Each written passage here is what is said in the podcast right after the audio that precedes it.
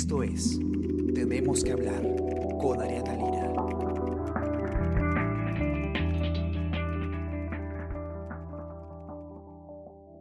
Hola a todos, ¿qué tal? ¿Cómo están? Yo soy Ariana Lira y hoy tenemos que hablar nuevamente del Congreso y tenemos que hablar de un Congreso que, eh, una, comisión del Congreso que está eh, aprobando una, una norma nuevamente sin mayor debate, una práctica que se está viendo desde los comienzos de este Congreso, eh, la, aprobación de dictámenes y posteriormente de leyes, eh, sin un mayor debate, sin, sin un mayor estudio técnico, y al parecer nos encontramos nuevamente frente a una potencial ley que podría ser dañina para nuestro sistema financiero, que podría ser dañina para eh, los bolsillos de los ahorristas. Recordarán ustedes que hemos hablado varias veces eh, con Israel Lozano sobre el tema de los dictámenes que hay en la Comisión de, Economía del Congreso que buscan eh,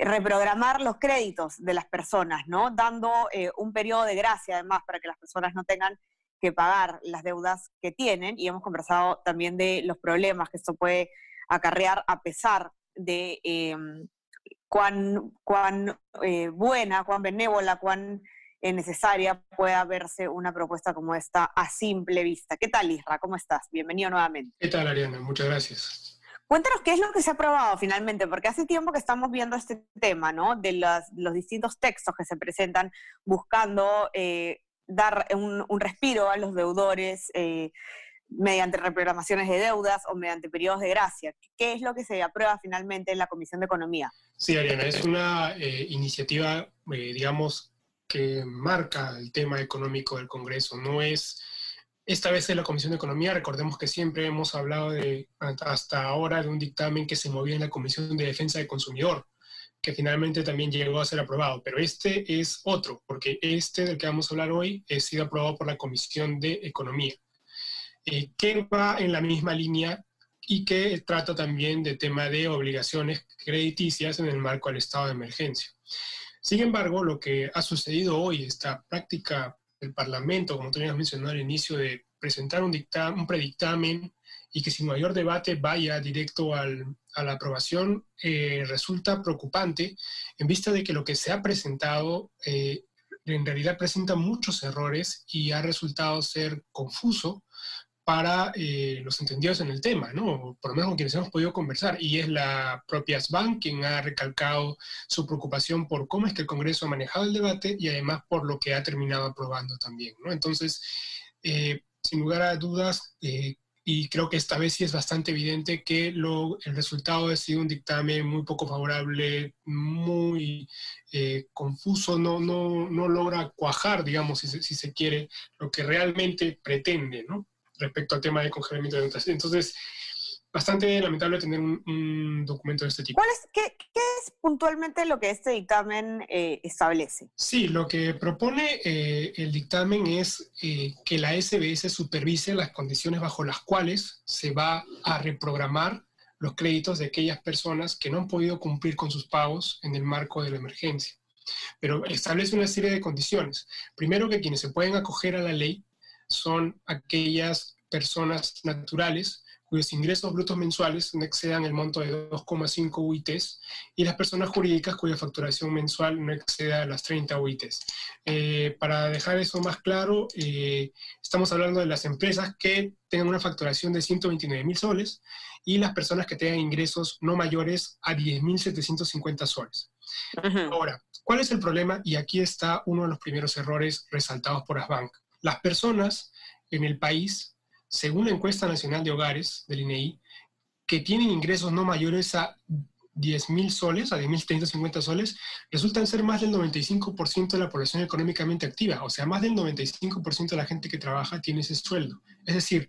ok, o sea, podría cogerse a, esta propuesta y simplemente dejar de pagar por tres meses sus obligaciones Efectivamente, o sea, casi todo, casi toda la población económicamente activa podría acogerse a esta, a esta ley, porque lo que el Congreso pretende con ello es hacerle una, o sea, una focalización al beneficio que no resulta siendo finalmente una, una focalización, ¿no? En las van resalta que es una... ¿Cuáles son, ¿Cuáles son los beneficios, Israel? Me parece que eso no lo hemos visto, es, es importante dejarlo claro, ¿no? Es, es, exactamente lo mismo que se proponía en este otro dictamen de la Comisión de Defensa del Consumidor, o cuáles son los beneficios? Que puedas no pagar eh, por tres meses tu deuda, pero los intereses sí se siguen pagando, si no me equivoco. Sí, es, o sea, en realidad lo que se propone es que una vez que tú presentas una solicitud para poder acogerte a ello, una, durante el periodo de la emergencia no se te va a cobrar la deuda, solo los intereses. Es decir, el capital de la deuda no se va a cobrar, solo los intereses. Y si es que los intereses okay. resultan ser el 50% de la, de la cuota, se va a cobrar el 50% de la cuota.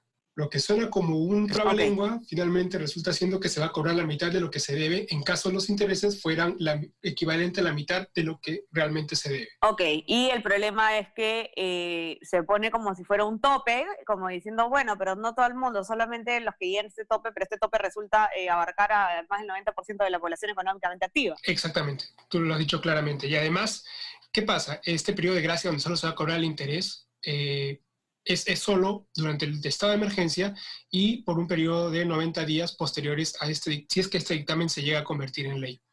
¿Qué sucede además? Que pasado ese periodo, es decir, los 90 días y el estado de emergencia, eh, las entidades financieras se van a ver en la obligación de reprogramar el crédito, pero la suma de, lo que, de las cuotas que se vaya a reprogramar no pueden ser mayores a lo que ya estaba pactado antes del estado de emergencia. Es decir, tiene que ser igual. No se puede ni agregar cargos adicionales, que es lo que sostiene concretamente el, dictamen.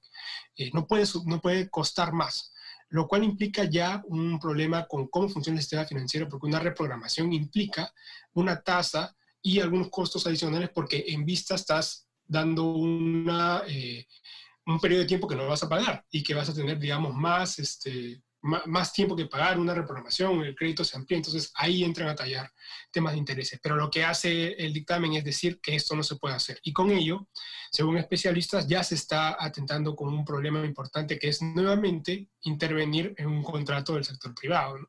Además, el hecho, de que, el hecho de que se diga, como bien eh, hablabas tú, Ariana, que la gente que gana eh, no más de 10 mil soles puede acogerse hace que, por ejemplo, una persona que no haya tenido problemas, que incluso haya seguido trabajando, agarre y no te, tengo y encaja, puede beneficiarse con la ley y no necesariamente es una persona afectada por el estado de emergencia. ¿no? Así es, ¿no? Siempre están los, los incentivos perversos para que personas dejen de pagar sus obligaciones cuando no necesitan hacerlo también. Es, efectivamente, es el incentivo perverso del que hablan también los especialistas, de que una ley de este tipo fomentaría el no pago. ¿no?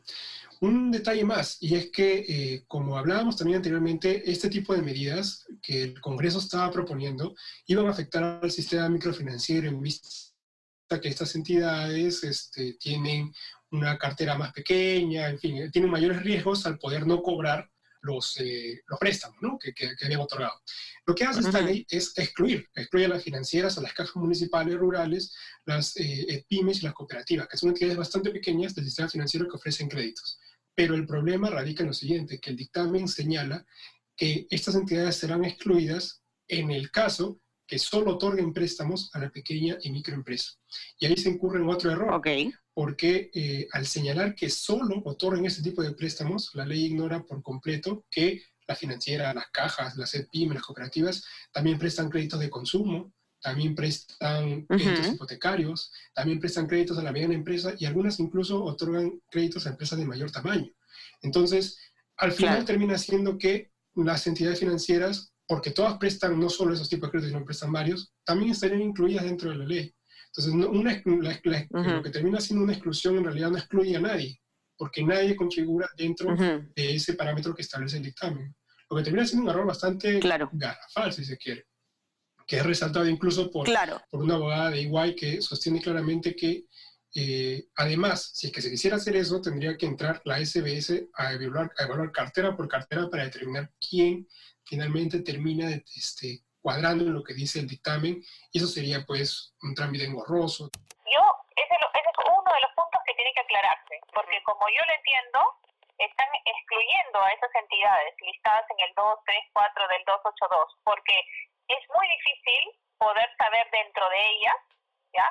quiénes solamente otorgan a personas eh, naturales, pequeña y micro. es, difícil, tendrías que, tendrías que hacer, o sea, tendrías que entrar a ver la cartera de cada uno y decir a esta se aplica y a esta no, a esta financiera sí y a esta no, cuando ya es sabido, porque ya es sabido que varias de estas, del 2, 3, 4, que son las no bancarias, en resumen son las no bancarias, varias de estas prestan también a mediana y a corporativa, varias. Entonces, este, la única manera de leer ese artículo como está hoy, y esa es la primera conclusión que genera este proyecto, es que está alcanzando solamente a las empresas no bancarias. Mejor dicho, está alcanzando solamente a los bancos. Está alcanzando solamente a los bancos, dejando de lado a las empresas no bancarias. Difícil, si se quiere atender con, con rapidez a estos beneficiados, tampoco termina siendo fácil, digamos.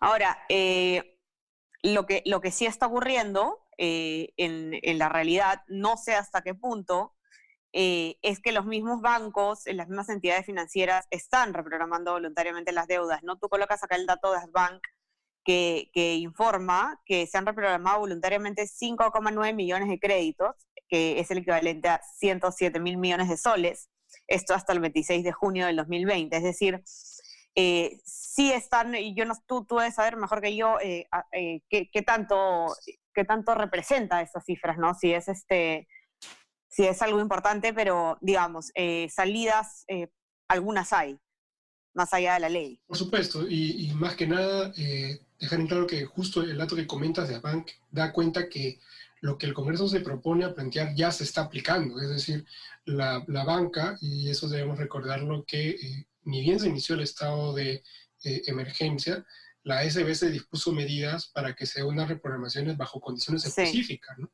Y se realizaron. Y esas, esas condiciones, esas reprogramaciones, ese tratamiento a clientes se ha venido operando desde el inicio, digamos, del estado de emergencia. Entonces, e incluso es un comentario que realiza un, este, un especialista que consultamos, ya se han venido dando facilidades para el pago a las personas que aplican este, este, que no pueden con sus pagos, ¿no? ¿Por qué la necesidad de legislar adicional a algo sobre lo que ya existe? Y es más, legislarlo de esta manera, que ha sido bastante eh, deplorable. Es increíble que eh, una medida que pueda afectar el sistema financiero y, y a los ahorristas eh, o sea, de tan fuerte impacto, es increíble que no llegue a tener ni siquiera 10 minutos de debate. ¿Qué está pasando en el Congreso? Sí, y ha debido tener... Bueno, eh, son una medida populista más, quizás, ¿no? Que eh, teniendo las elecciones a la vuelta de la esquina, es, es algo que estamos viendo en todos los ámbitos del Congreso, y no solo en el Congreso, también en el Ejecutivo, ¿no? Sí, sí, definitivamente es una medida que ha debido tener, por las propias consideraciones que tiene, una evaluación técnica de todas las entidades pertinentes, no solo expertos, sino hablamos de la SBS, si se quiere el MEF también, y ha terminado siendo un dictamen, la verdad, bastante confuso para quienes, para los entendidos en el tema, para los especialistas, ¿no? Lamentablemente, o finalmente ya es dictamen, entonces su siguiente paso es el Pleno, donde debería, digamos, ponerse en consideración todos estos puntos que son flacos dentro del documento, ¿no? Así es. Y ahora, para, para más o menos redondear y poder cerrar, eh, digamos, eh, eh, la, economía, el bolsillo de las personas ha sufrido un golpe bastante fuerte eh, con, el estado de emergencia y no cabe la menor duda de que muchas personas están teniendo problemas muy, muy graves para poder pagar sus créditos. una norma como esta puede, puede darle la impresión de ser un alivio importante para las personas, pero hay que dejar en claro por qué es que en realidad aparte del tema contractual, etcétera, eh, legal que se estaría violando con, este dictamen, ¿cuál es el efecto pernicioso? ¿Qué, ¿Cuáles son los daños que traería una norma como esta y por qué es que no es tan buena como a simple vista podría ser, ¿no? ¿Qué pasa con los ahorristas? Así es, eh, como ya también le hemos explicado en, eh, aquí, Ariana, las incontables veces que hemos hablado de este tema, porque es un tema que el Congreso, como bien decimos, ha tratado varias veces, es se está eh, buscando agarrar o, o detener el, el, cobro de crédito, que es una de las manos del sistema financiero, porque con lo que se cobran los préstamos se paga el interés prometido a los ahorristas. Y si es que esa, esa, ese circuito se altera, los afectados son los ahorristas, quienes tienen una promesa de, de, de rentabilidad por sus ahorros. Además, eh, digamos, se, se, tendría que, se afecta esto y no va a haber quién, digamos, responda ante ellos, porque ahora también aquí un comentario que yo creo que es vital de la superintendenta de Banquis Seguros, eh, Socorro Heisen, quien dijo en su momento que en una situación de crisis del sistema financiero, en donde los ahorristas se habían perjudicado, ellos no van a asumir pérdidas, porque entendemos que se está entrando un tercer actor en, este, en esta pérdida que era el Estado, ¿no? Que fue una, una, una, una, clara invocación que hizo la SBS respecto a cuál constitucional puede ser la medida. Eso es uno. Y lo otro que yo sí resaltaría y que ya hemos conversado bien es este, el hecho de que no se delimite bien que el beneficio debe aplicar para quienes lo requieran. O sea, si una persona está, no ha tenido, no ha perdido el trabajo o, o no se ha visto afectado durante el estado de emergencia y simplemente gana no más de 10 mil soles, puede aplicar a la reprogramación, a la entendida reprogramación de este dictamen y no necesariamente este, haber estado afectado, ¿no? O sea, no, no ha tenido una afectación como para poder cuadrar. Entonces, hay detalles ahí que yo creo que el dictamen eh, obvia de, una manera bastante fuerte y que deberían reevaluarse. Sin duda, sin duda. Eh, hay que, hay que seguir de cerca. Entonces, este tema queda el Pleno, a ver si en el Pleno se dedica pues un poco más de debate, ¿no? Digno para un tema tan importante. No puede ser que se estén aprobando estos dictámenes en tan poco tiempo. Muchas gracias, Israel, por estar con nosotros y explicarnos siempre tan detalladamente estos temas tan complejos. Los que nos escuchan, entren a nuestra web, elcomercio.pe, para que puedan leer la nota de Israel y todas las otras novedades que les tenemos el día de hoy. Suscríbanse también a nuestras plataformas. Estamos en Spotify, eh, Apple Podcast, Spreaker y SoundCloud para que puedan escuchar este podcast y muchos más. Y también no se olviden de suscribirse a nuestro WhatsApp, El Comercio Te Informa, para que puedan recibir lo mejor de nuestro contenido a lo largo del día. Que tengan un excelente día y tú también, Isra. Te mando un abrazo. Cuídate mucho. Cuídate, Conversamos. Conversamos. Chao, chao. Esto fue Tenemos que hablar. Esto fue El Comercio Podcast.